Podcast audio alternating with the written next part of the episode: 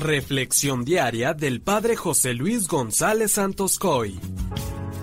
A todos nos gusta mucho más ver a un Jesús obrando milagros y repartiendo amor a todos los necesitados que a un Jesús que reprende, corrige y habla claro y directo en lo que se tiene que cambiar.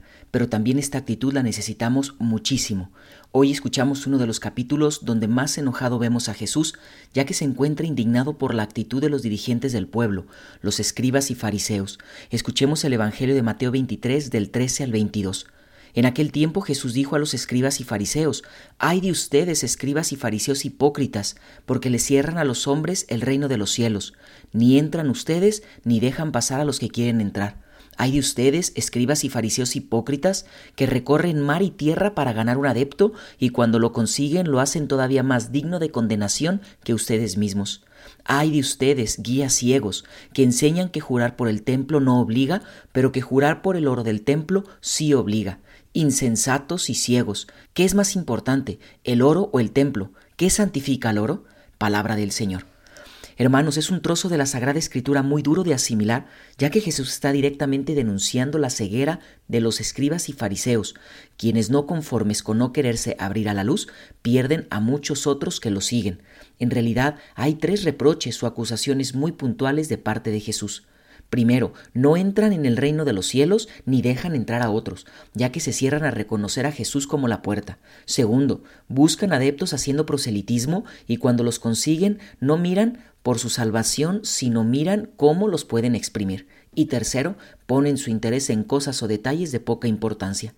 Esos errores que Jesús reprocha considero que siguen estando actuales y que Jesús nos los sigue reprochando a todos y a cada uno de nosotros, comenzando por todos aquellos que tenemos no solo el deber, sino la obligación de dar ejemplo, obispos y sacerdotes, pero también los gobernantes con su pueblo, los padres de familia con sus hijos, los maestros con sus alumnos, etc. Estoy seguro que las palabras que Jesús utilizaría al aplicar estos reclamos hoy en día serían a lo mejor distintas, pero en el fondo sería el mismo reclamo, la falta de autenticidad y la vivencia arraigada de la hipocresía. Esto es muy grave, debido a que la hipocresía nos ciega la conversión y es cuando caemos en esa ceguera que tanto está condenando Jesús.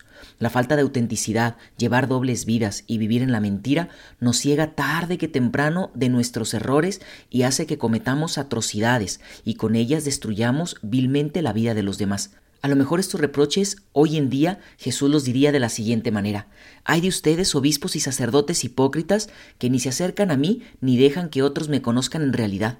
Hay de ustedes, obispos y sacerdotes hipócritas, que hablan mucho de caridad, pero que no son capaces de entregar ni siquiera su tiempo y no se desgastan por sus diócesis ni por sus comunidades.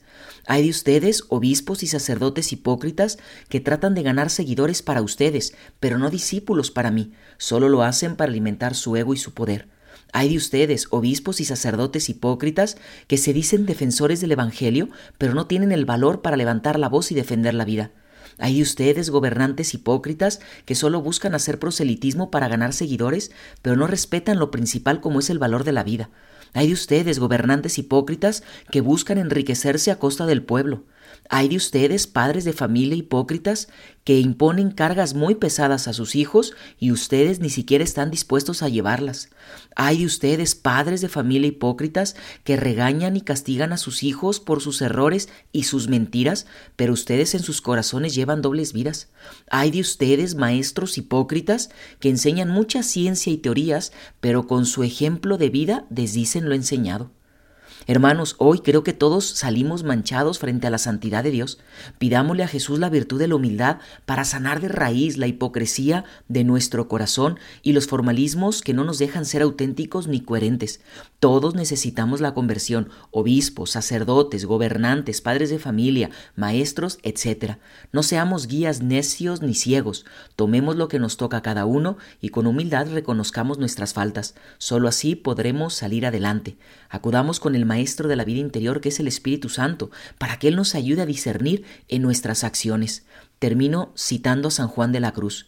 El alma sola, sin maestro, que tiene virtud, es como el carbón encendido que está solo. Antes se irá enfriando que encendiendo.